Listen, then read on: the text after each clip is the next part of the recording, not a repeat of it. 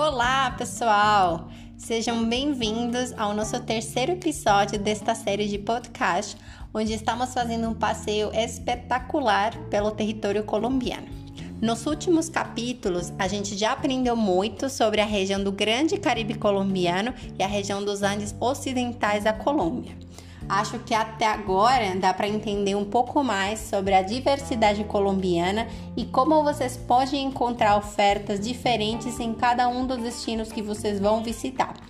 Hoje, então, claro, não vai ser diferente. Mas dessa vez a gente vai continuar pelos Andes colombianos, só que a gente vai subir mais um pouco por essa cordilheira e vamos então descobrir as belezas da região dos Andes orientais colombianos, onde não somente encontramos a capital do país, Bogotá, mas também encontramos vários vales e páramos onde habitaram as comunidades, as primeiras comunidades pré-colombinas. Mas Catalina, o que são páramos? Eu sei que pode ser uma palavra não muito comum para os brasileiros, mas páramo, para quem não sabe, é um ecossistema que só existe entre os países por onde passa a Cordilheira dos Andes. É um ecossistema que fica muito alto e onde a gente encontra muita nascente de água.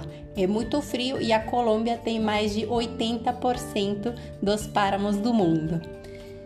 Então, foi por aqui, nesses páramos, que as primeiras comunidades pré-colombinas deixaram um grande legado para os nossos países e foi por aqui também, por essa região da Colômbia, que se escreveram as primeiras páginas da independência da Colômbia. Então, vamos lá?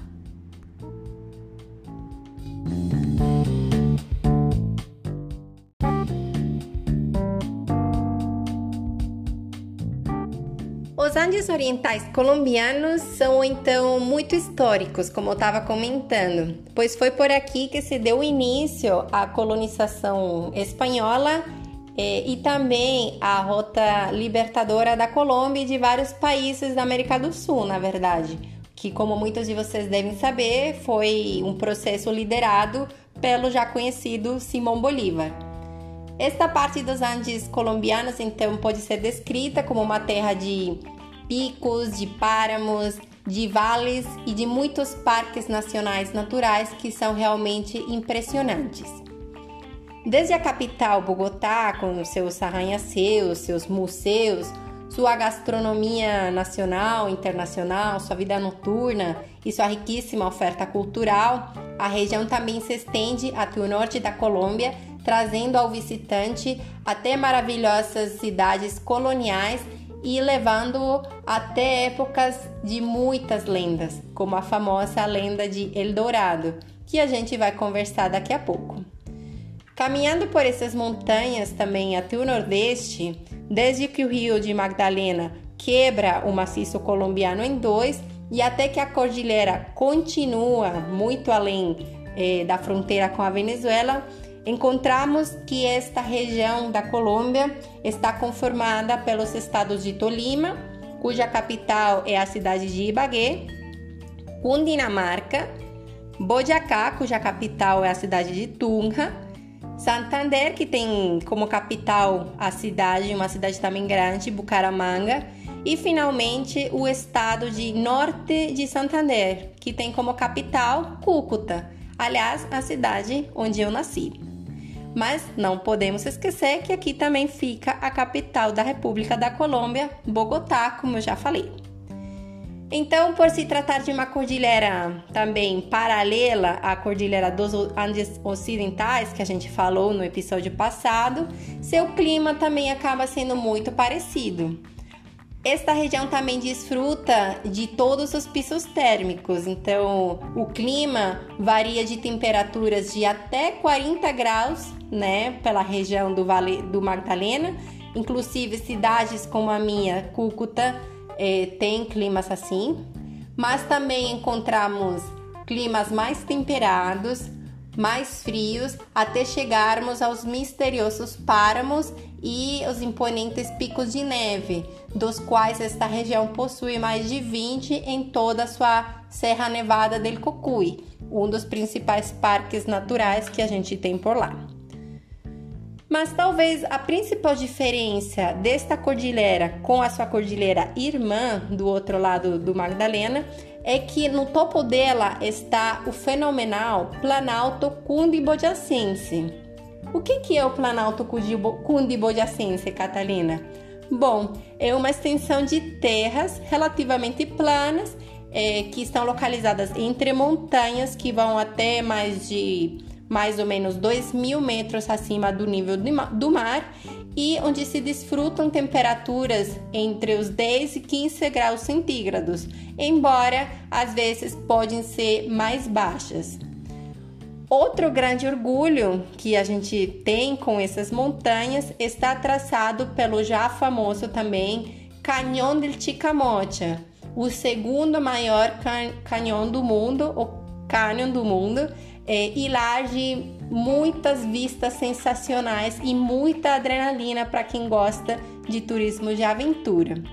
Só que além de tudo isso e das grandes cidades como Bogotá e Bucaramanga, por aqui também são incontáveis as pequenas cidades que, através dos seus artesanatos, seus próprios ritmos, tradições culturais e sua própria encantadora arquitetura colonial, é, contam uma rica história, né? Que realmente fazem da Colômbia o que ela é. Por isso, eu quero convidá-los a que me acompanhem para nos aventurarmos mais uma vez entre muitos reservatórios, rios, cachoeiras míticas e lagoas e, em geral, uma das maiores riquezas hídricas do mundo, para então descobrir o que os Andes orientais colombianos têm a oferecer.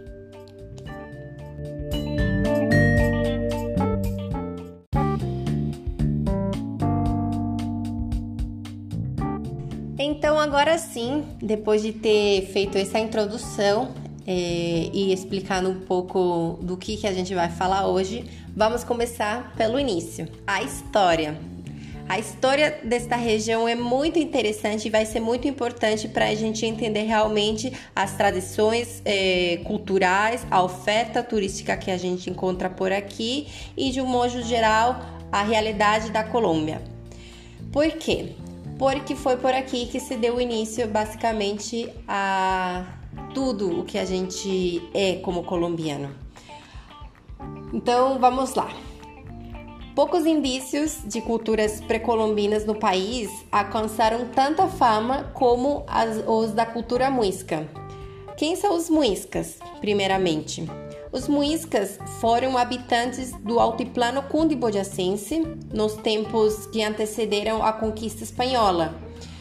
Quando os espanhóis chegaram nas nossas terras, eles conseguiram ser testemunhos de toda a técnica tão hábil que os muiscas tinham para trabalhar com o ouro, sem mencionar, claro, a abundância deste material na cultura deles.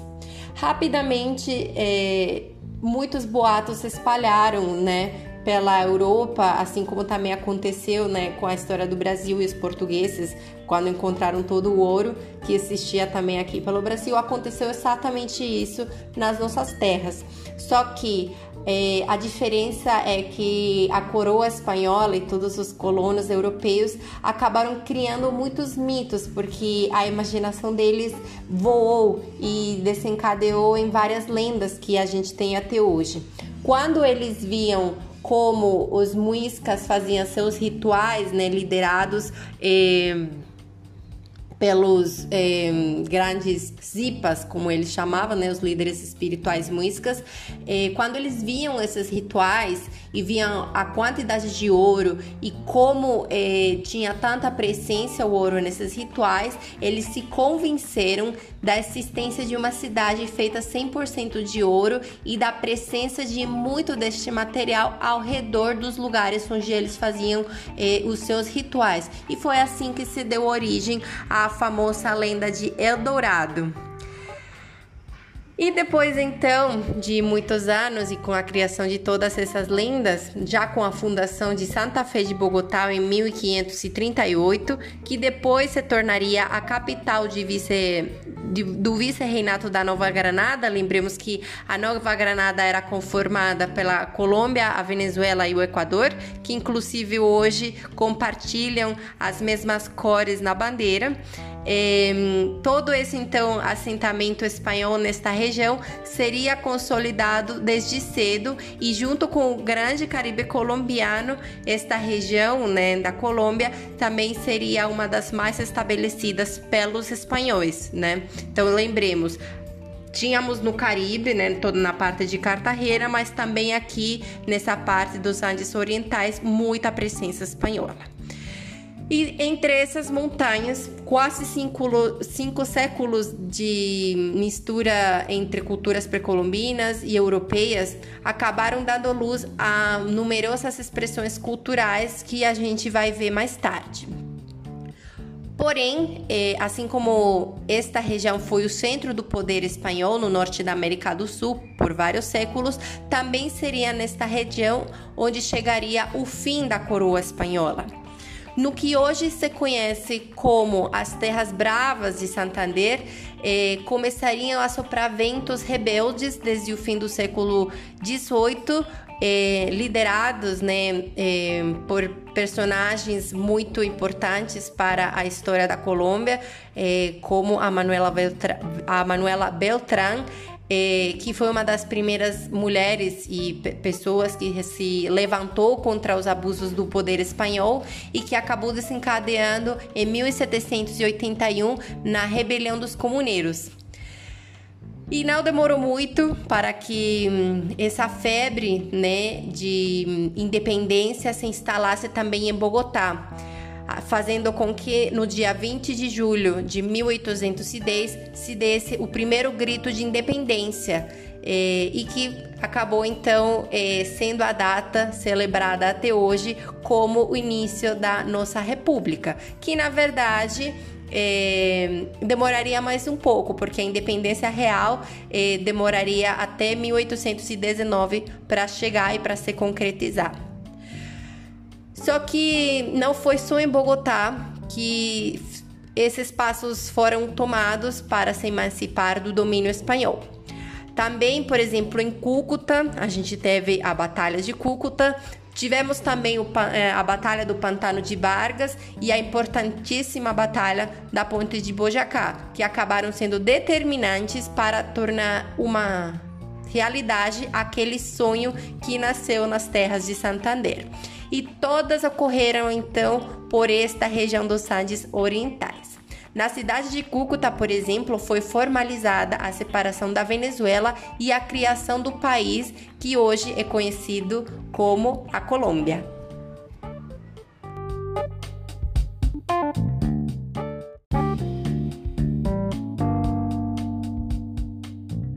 E é claro então que toda essa história que eu acabei de falar se reflete até os dias de hoje nas nossas tradições culturais e em várias cidades que a gente é, considera é, cidades patrimônio da Colômbia. Como já então ficou claro até o momento, esta é uma região de muita riqueza, não só histórica, mas também natural. E, e por aqui, além de tudo isso, vamos encontrar muitas tradições artesanais com denominação de origem, como por exemplo as cerâmicas eh, de Ráquira, um vilarejo no estado de Boyacá, porém também está perto de Bogotá.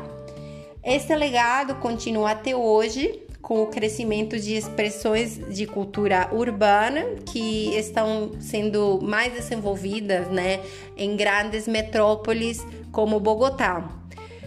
Desde que Bogotá decidiu reconhecer o, o valor artístico do grafite, hoje a cidade realmente deslumbra com os seus murais que estão em cada esquina, que se multiplicaram nos últimos anos e que fizeram de Bogotá uma cidade com o museu ao ar livre. E é precisamente também falando de Bogotá, onde podemos voltar a falar um pouco de história para conhecer um dos grandes legados que nos deixaram os muiscas, né, que já falei bastante. No Museu de Ouro de Bogotá, a gente abriga uma das maiores coleções de peças de ouro do mundo. Aqui encontramos peças não só dos muiscas, mas também dos impérios incas e maias. Aqui então você pode conhecer a engenhosa técnica dos nossos ancestrais e depois complementar a experiência como uma visita à espetacular Lagoa de Guatavita nos arredores de Bogotá. Por outro lado, mais ao norte desta região, cruzando o Canhão del Chicamote, aqui também já comentei né, o que é, é, se encontra a capital das Bravas Terras de Santander. Lembremos que a gente fala de Bravas Terras porque foi por aqui que se deu o início ao grito de independência da Colômbia. Então, em Bucaramanga, capital do estado de Santander, eh, encontramos também uma cidade cosmopolita eh, e que é conhecido que é conhecida como a cidade dos parques da Colômbia, uma cidade que oferece também muita vida noturna, muita cultura. Temos o, o famosíssimo Teatro Santander, né, que se tornou um grande espaço para todo tipo de eventos culturais, por exemplo. Temos também a Casa do Livro Total. É, e assim por diante, muita oferta cultural e histórica mas também perto assim de Bucaramanga, no estado de Santander, a gente vai encontrar muita oferta de turismo de natureza e aventura. Né? É, inclusive, quando eu deixar minha lista de coisas para fazer, eu vou deixar um dos lugares é, mais conhecidos perto de Bucaramanga e de Santander. Mas, continuando, é, na, na minha lista de é, dicas e experiências para se conhecer, além né, de, toda essa, de, de todas essas tradições é, artesanais, né, todos esses legados para se conhecer, vale muito também a pena conhecer os eventos culturais é, que se desfrutam por esta região. Por exemplo, em Bogotá, a gente tem o Festival Ibero-Americano de Teatro temos também a Feira Internacional do Livro em Bogotá, uma das mais importantes e que está se posicionando muito na América Latina. Temos também o Festival de Rock ao Parque, que é 100% de graça e que sempre traz as melhores bandas do rock em espanhol para Bogotá. E temos, por exemplo, também o Festival de Verão, e assim por diante, temos inclusive esses festivais ao parque, como por exemplo o festival de jazz, de salsa, de hip hop, enfim, a lista é, pode continuar porque são muitos e muitos mais. Mas então também falando de gastronomia, porque a gastronomia faz parte da cultura né, que a gente tem. É, nesta região, assim como na região dos Andes Ocidentais e o Grande Caribe, a gastronomia e oferta é muito variada. Em todo o alti, altiplano cundibojacense, é, a gente vai encontrar que por ser um clima frio durante todo o ano, se desfrutam preparações quentes é, e que realmente, né, historicamente, serviam e até hoje servem para manter aquecido o corpo, né? Nas tardes especialmente chuvosas e porque à noite também cai muito a temperatura. Um dos pratos que eu mais gosto dessa região é a massamorra. A massamorra é um tipo de mingão de milho que a gente come com uma mistura de rapadura ralada. Eu realmente gosto muito. Por aqui também temos uma variedade de arepas, né? Eu falei de arepas na região dos Andes Ocidentais, também falei das arepas no Grande Caribe, mas é que cada região da Colômbia a gente tem a sua própria maneira de comer as arepas. Então, dependendo da região que você visitar, se permita comer arepa. Um dos pratos é, mais particulares e emblemáticos que a gente tem por aqui é a famosa changua, que acaba sendo uma espécie, ou não uma espécie, mas uma sopa feita à base de é, ovo. A gente deixa o ovo é, pro final, né? A gente estrala o ovo é, dentro da sopa, deixa o ovo é, ficar cozido, serve e também leva é, leite. Mas para que vocês não fiquem imaginando muito, eu os convido a que procurem uma foto. Eu realmente gosto muito, especialmente para o café da manhã. Só que se vocês não estiverem afim de comer a changua e acham que provavelmente é estranho para você, então por favor, pelo menos se permita experimentar o famoso ajiaco, uma sopa que é um prato, na verdade, emblemático não só desta região, mas da Colômbia toda, assim como a bandeja paisa que eu falei no último episódio.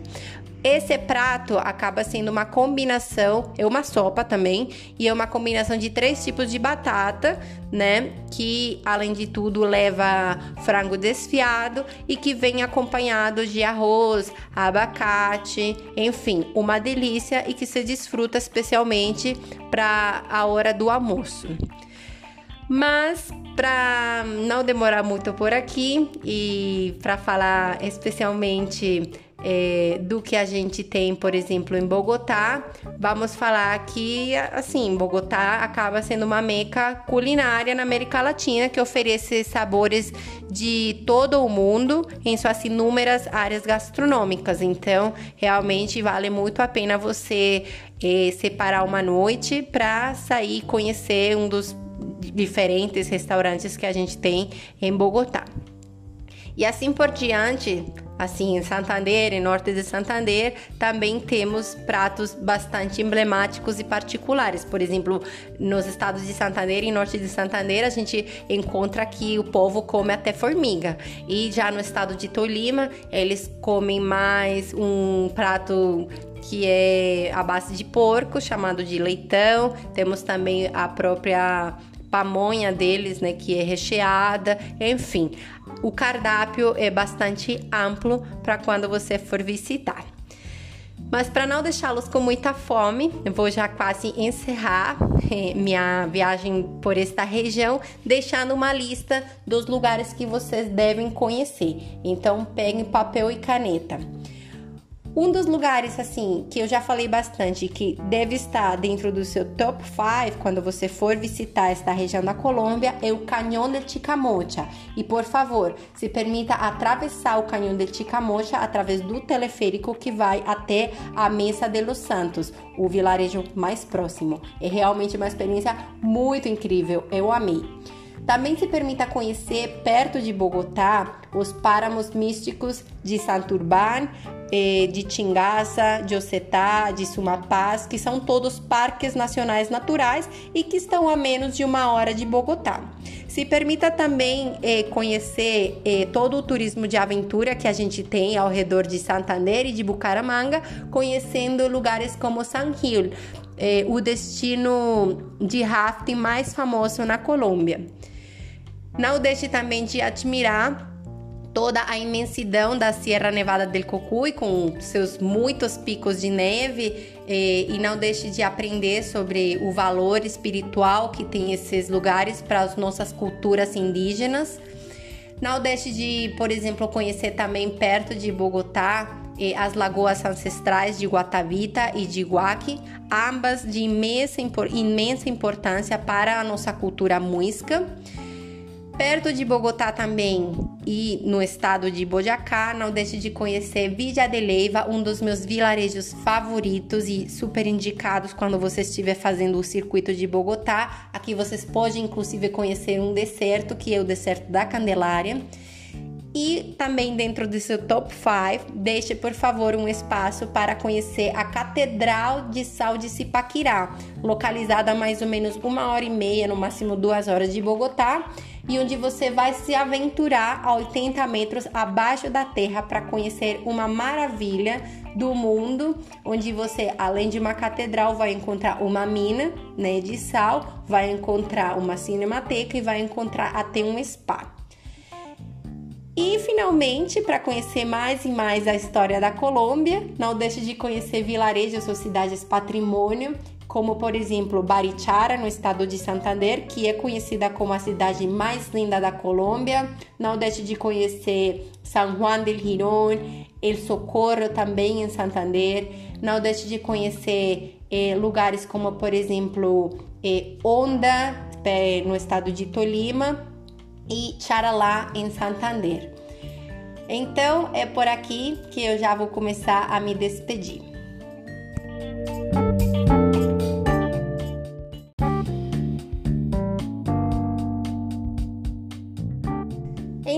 Gente falando de todos esses vilarejos patrimônio, toda a natureza que a gente encontra por aqui, a aventura, né, pelo estado de Santander, os parques nacionais perto de Bogotá e de, de as nossas cidades urbanas e cosmopolitas como Bogotá e Bucaramanga, é que eu me despeço desejando que todos vocês possam conhecer um dia os Andes Orientais colombianos para conhecer uma outra cara da Colômbia, muito além de Cartagena e San Andrés, né, um grande Caribe colombiano, para encontrar mais e mais motivos e se apaixonar pela Colômbia e pelos colombianos.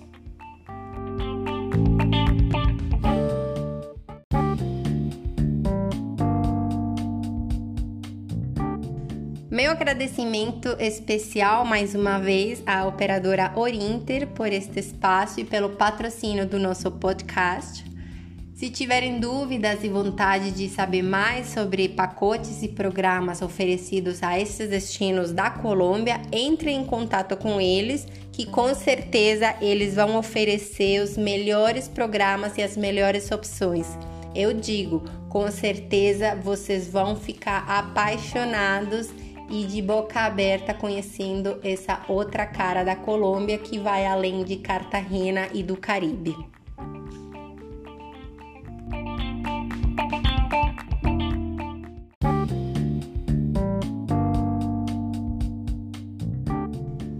Lembrando que aqui na voz desse podcast está uma colombiana apaixonada pelo seu país, pela história e pelo turismo. Eu sou a Catalina Galves e desejo um bom dia ou uma boa noite para você.